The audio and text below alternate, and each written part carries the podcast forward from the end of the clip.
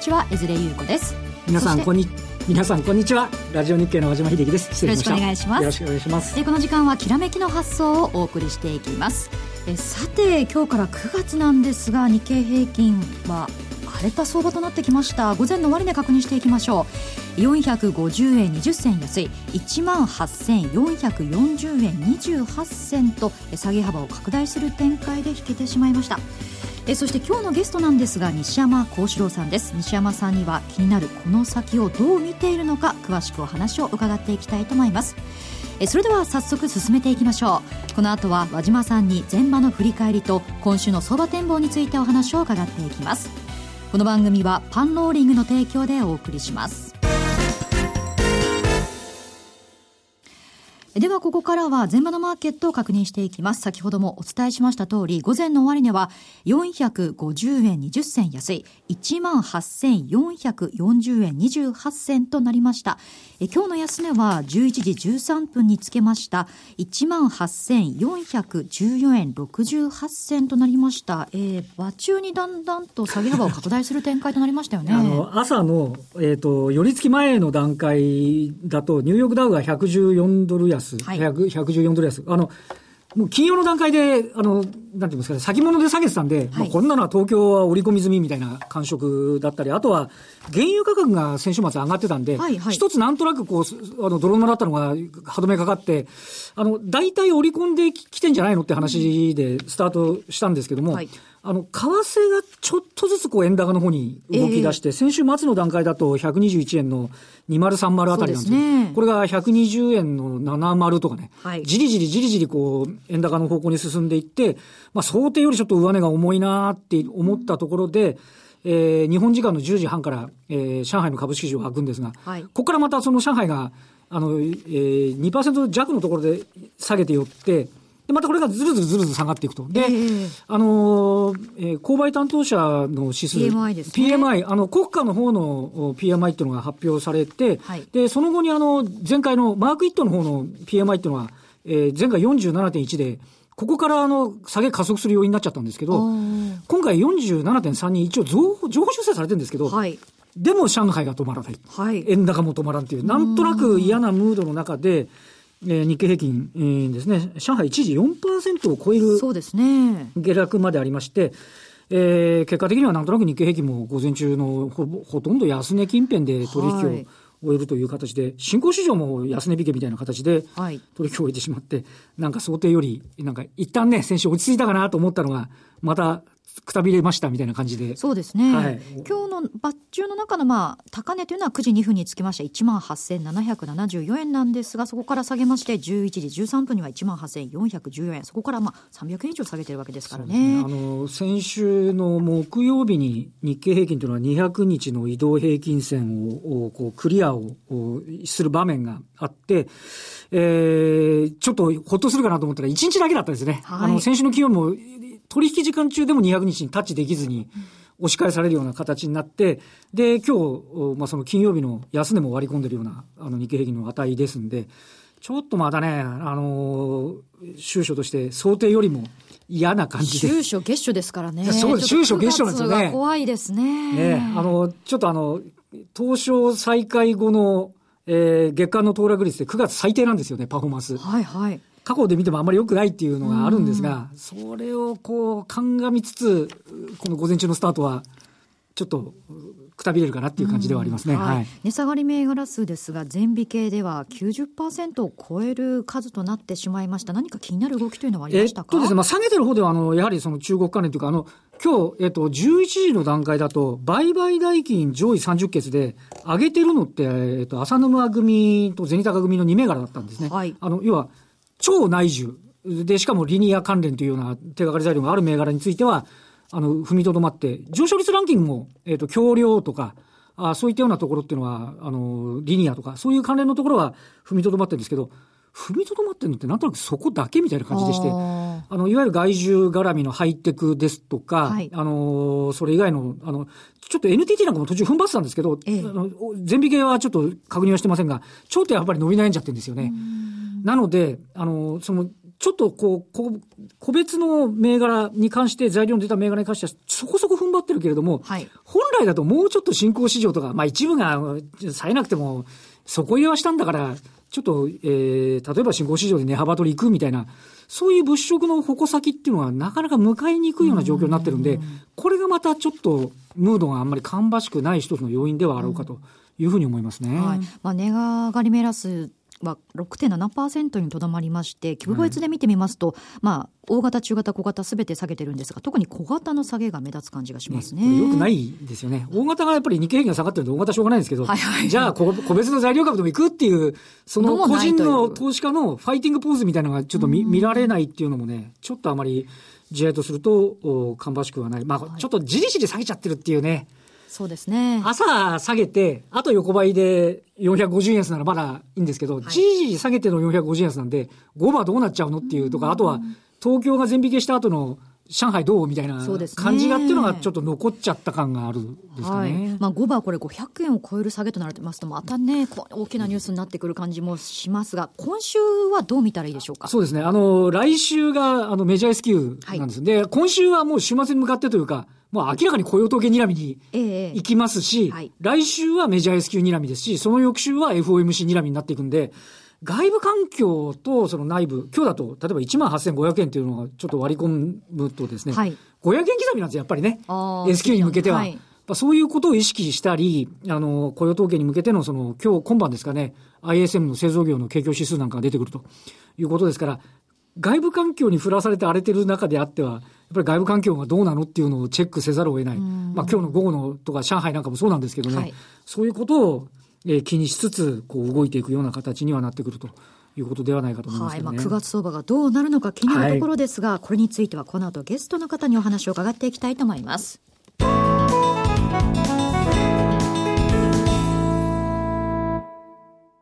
それでは今日のゲストをご紹介しましょう。西山幸四郎さんです。よろしくお願いします。西山です。よろしくお願いします。よろしくお願いいたします。荒れてる時にちょうどいろんなことをお伺いしたい時に。毎週荒れてるような感じなんですけど。そうですね。はい。嵐の予防とこになってしまってるような感じですが。何言ってるんですか？で、今日のお話の内容なんですが、株式投資の答えはもう出ているということなんですね。こちら楽天証券ウェブセミナー、この株式投資の答えはもう出ているというタイトルで、石原淳さんのお名前で、楽天証券ウェブセミナーを開催されたということなんですね。はい、このマーケットが大荒れの中、はい、石原淳さんによる緊急ウェブセミナー、こちら8月26日に収録されたものをですね、公開いたしました。このマーケット環境がですね、短期から中期までの投資戦略70分びっしりと解説いただいた、はい、ということなんですが。まあ、この放送で15分ぐらいしか時間がないんで、まあ、詳しくはそちらも見ていただきたいんですそうですね、ホームページにそちらの資料もありますので、そちらのグラフもご覧になりながらお話伺えたらと思います。はいこちら、こう、どういった内容だったんでしょうか？もう、あの、私の中で、まあ、あの、ちょっと傲慢な言い方なんですけど、株式投資っていうのはもう答えが出てるんだと。はい、で、買う時期、売る時期も決まってて、買う商品も決まってると。いうのが私の中で結論としてあるんですね。うん、で、今年ももうあの番組ホームページに今日あのニューヨークダウと日経平均のあのチャートが出てるんですけど、毎年の循環通りと。要するに、まあ、えー、っと、去年の、まあ、たまたま黒田のバズーカ2があったんですけど、10月末に買って、はい、もう4月の末で降りちゃうと。ねはい、で、そこからニューヨークはもう自利品になりまして、今ドーンと来てるんですけど、えー、日経の方もまあ、高値更新相場やってたんですけど、ほぼ横ばいみたいな感じで、うん、でね、え秋に落ちてると。もう例年の循環通りなんですね。出演していただいてるたんびにこのお話をいただいて、はいはい、まさにその通りに動いてるだけって話、あの、それは外れる、外れるっていうか、まあ、あの、5月以降も上がる年もあるんですけど、はいもうあの、私は相場は確率にかけるゲームだと思ってるんで、うん、もう今年もその循環通りだなと。だから何の違和感もないという感じなんですけどね。うん、となりますと、9月というのはズバリ ?9 月はダメです。9月は、まあ、どうぞ。えっと、あの、ニューヨークダウの1900年以降の動き見てても、あの右肩上がりでめちゃくちゃに上がってるニューヨークダウが、はい、9月は平均値を取ると陰線なんですね。こんなの9月だけですから、1900年以降のこんだけ、あの、悪い月というのは。はい、で、それはもう、1945年の第二次世界大戦以降でも90年以降でも、これはまあ日経平均、あ日経新聞の前田さんが詳しく調べてるんですけど、はい、もう9月はダメだと。いう毎年の循環なんじゃないですかね。これ、逆に言うと、なんとかすんごい今不安な状況なんですけど、はい、逆に言うと、だから9月とか10月ぐらいの安いところってのは、買い場というチャンスになるそれはもう循環的には、まあ、10月の末に買うのが一番確率がいいと。まあ、今年もそういうふうにやるんですけど、今ちょっとですね、えー、その毎年の循環とは別に、まあ、株の天井7年サイクル。はい。これが、まあ、大きく影響してるんじゃないかって言われてましてですね。はい大体あの、この、まあ、あの、以前に出たこの番組で言いましたよね。株はまあ7年から10年に1回暴落する商品、はい、おっしゃってましたね。で、まあもう7年経ってるんで、リーマンショックから。え、はい、ちょっとそこら辺に気をつけないといけないと。うん、で、まあ、結論言っちゃいますと、今世界経済っていうのはですね、財政出動しないと何ともならないです。な QE だとか小手先のことやっててもですね、もうダメだと。いうところまで来てんですね。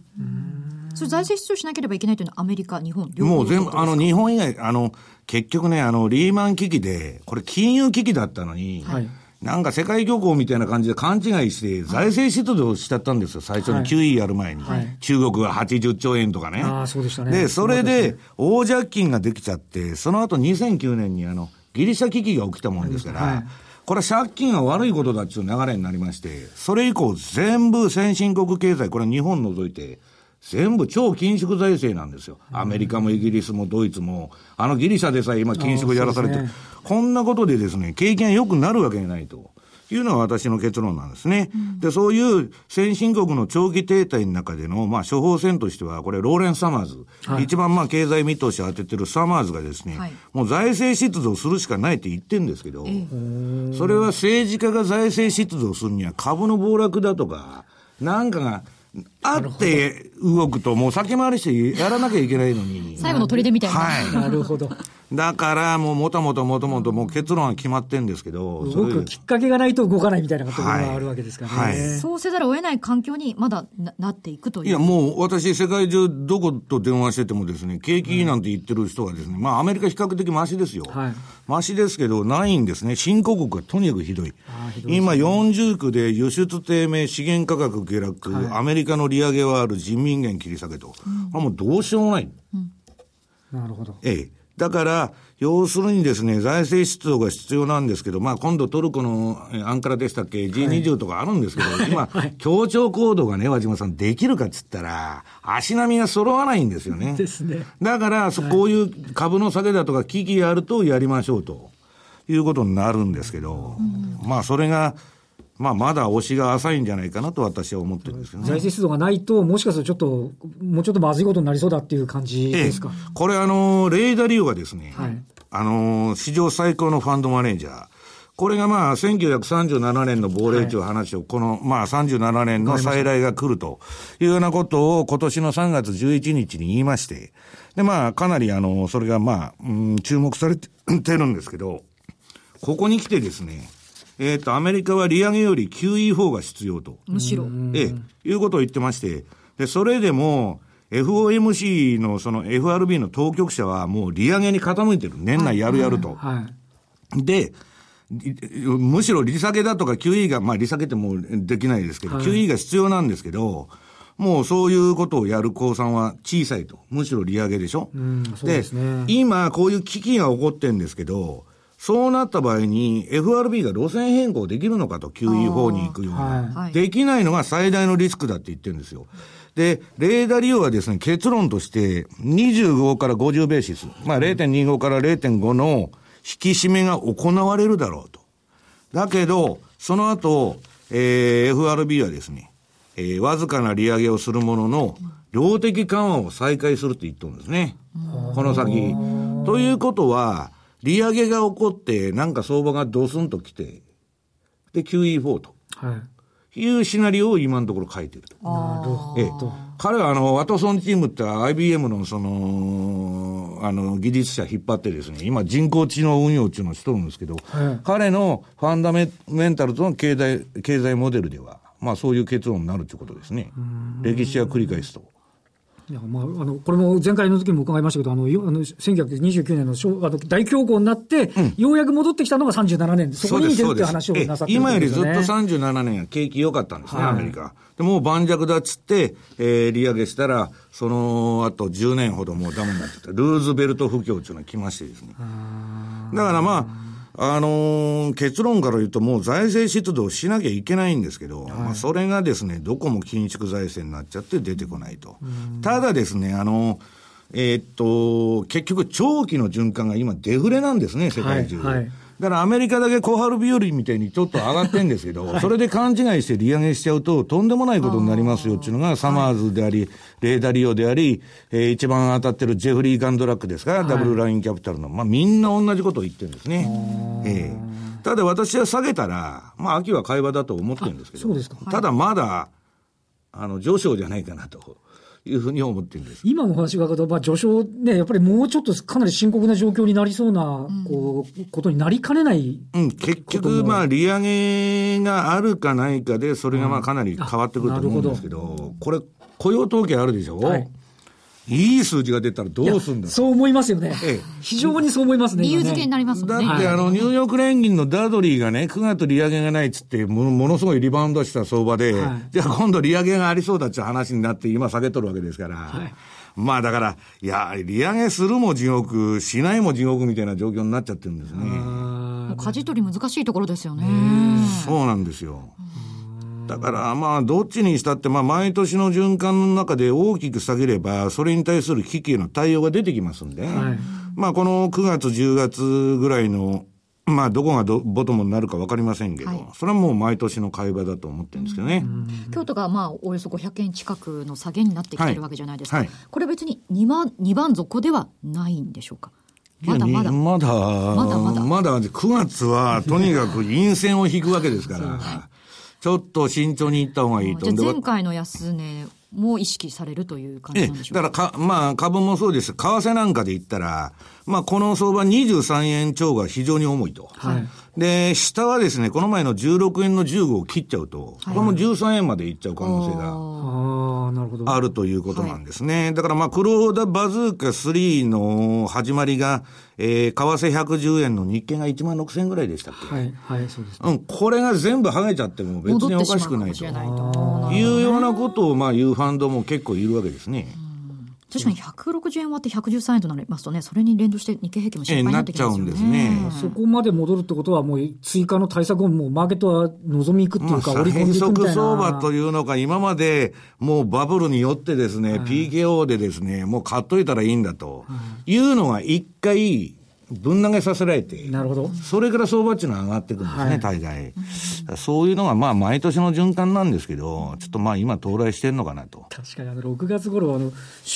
売買見てて、信託銀行全然買ってないのにクジラがいるから大丈夫ってみんなが言ってたっていうね、あと日銀いるから大丈夫って、はいはい、それ上回る売りが出たらどうするのかなだから私は日経平均その後また上がっていくと思ってるんですけど、はい、この秋はとにかく要注意で、私はもう8月の20日にそういうまあミンスキーモーメントが来るんだと、そろそろ。はいもうあのー、だから、PKO をやってもですね、効かない相場が来るんですね。うん、もう流動性の今危機が起きてるんです、ある種。はい、もうあの、こんだけ QE でマクロの金はばらまいてて、世界中金余りっつうんですけど、はい、この前為替が116円に落ちた時も、あんなに1分か2分で50銭ずつ落ちていくんですよ。だから、そういう流動性がですね、ちょっとやばくなってると、みんなが一斉行動に走ると。まあ、ほとんどマージンコールなんですけどね。要するに証拠金がなくなって、まあ、ぶん投げみたいなパターンなんですけど、ええ、あの、ゴールデンウィークの手前でしたかね、債券のね、ドイツとの債券なんかも、えあれもそうです。で、突然、どうだったのだから、流動性があるように見えて、これはまあ、ニューヨーク大学のルービニ・サンチュ教授がいつでも言ってるんですけど、マクロの流動性と市場の非流動性。はいこれがまあ次元爆弾としてどっかで爆発するんだって言っとったんですけど、今爆発してるんじゃないかなと。してる最中みたいな感じですかね。いう感じがしますね。やっぱどこかでこう歪みというのは来るもんなんですね。うん、えー、この、今回まあ8月、9月危機的な感じになってるんですが、その7年前のリーマンショックと比べるとどのぐらいだと見たらいいんでしょうか？はい、あれぐらいの水準っていうのは、いや、リーマンショックが再来すると私は言わないんですけど、はいとにかくですね、根本的には、その世界が財政出動が私は出るまでは、はい、もう世界景気という意味ではもうダメだなと思って見てるんですね。えー、だから株だけ上がってるだけですから、要するに今の話が、えー、要するに実体経済がどこも良くなってないと。い。うのが現状ですからね。ね。まあ、そのあたりを見ていくと、ちょっとなかなかあの厳しいような感じ、だからないずれにしろ、どっかの国がなんかなんかでアクションで動くか、事前をもって、なかなか先ほどのお話を聞くと、ええ、国が勝手に先に動いて、ええ、はあ、財政出動しなきゃしちゃおうって、何もないうちにするって、なかなか難しいです、ね、だからあの、えー、っと、アメリカの利上げが来年の3月までずれるという意見も相当出てて、はいはいはい、そうなるともう一発株がバブルしちゃうわけです。ああ、それまではね。これはもうね、あの behind the curve でもうそこまで行くんだというのもあって、うん、まあそうなると、ちょっとシナリオが狂ってくるんですけど、この年内に、まあ特に9月なんかにやればですよ、これは私は混乱は避けられないなと。ええー、なるほどね。いう気がしてるんですよね。はい。これ、個人投資家というのはどういった動きをしていけばいいんでしょうか？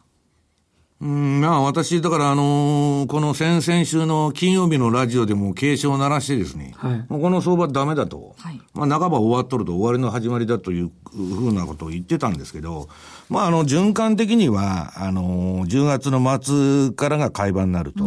で、もうそれまではディフェンシブにね、まあ資産管理を徹底すると。なるほど。あんまりレバレッジ上げるとかですね、ここのところのボラティリティレベルの高いとこ入ってると、売っても買ってもやられるっていうことがよく起きる乱高下。はい。ええ。だから私のあの、ボラティリティの予測モデルっていうのを持ってるんですけど、今、そのシグナルがですね、売りでも買いでもないバンクと、銀行に金をなるほど。いうのが出てるんですね。それはもう乱高下に巻き込まれると、はい。えー、もう結局売ってやられ、買ってやられみたいな、むちゃくちゃになっちゃう。一部の先物業者の手口もものすごいっすもんね、なんかね。だから、もう変にね、で、証拠金がなくなりかけて、両立てになっちゃってるとか、株の先物でも FX でも、もう、どうしようもなくなっちゃうんですよ。だから、まあ、じっくり構えてですね、まあ、この秋相場の下げは、まあ、買いチャンスと見てるんですけど、まあ、まだちょっと9月始まったとこですからね。そうですね、まだ1日なんですよね。まあ、あの、幸先の悪い話で申し訳ないんですけど、まあ、9月はそういう月なんだと。は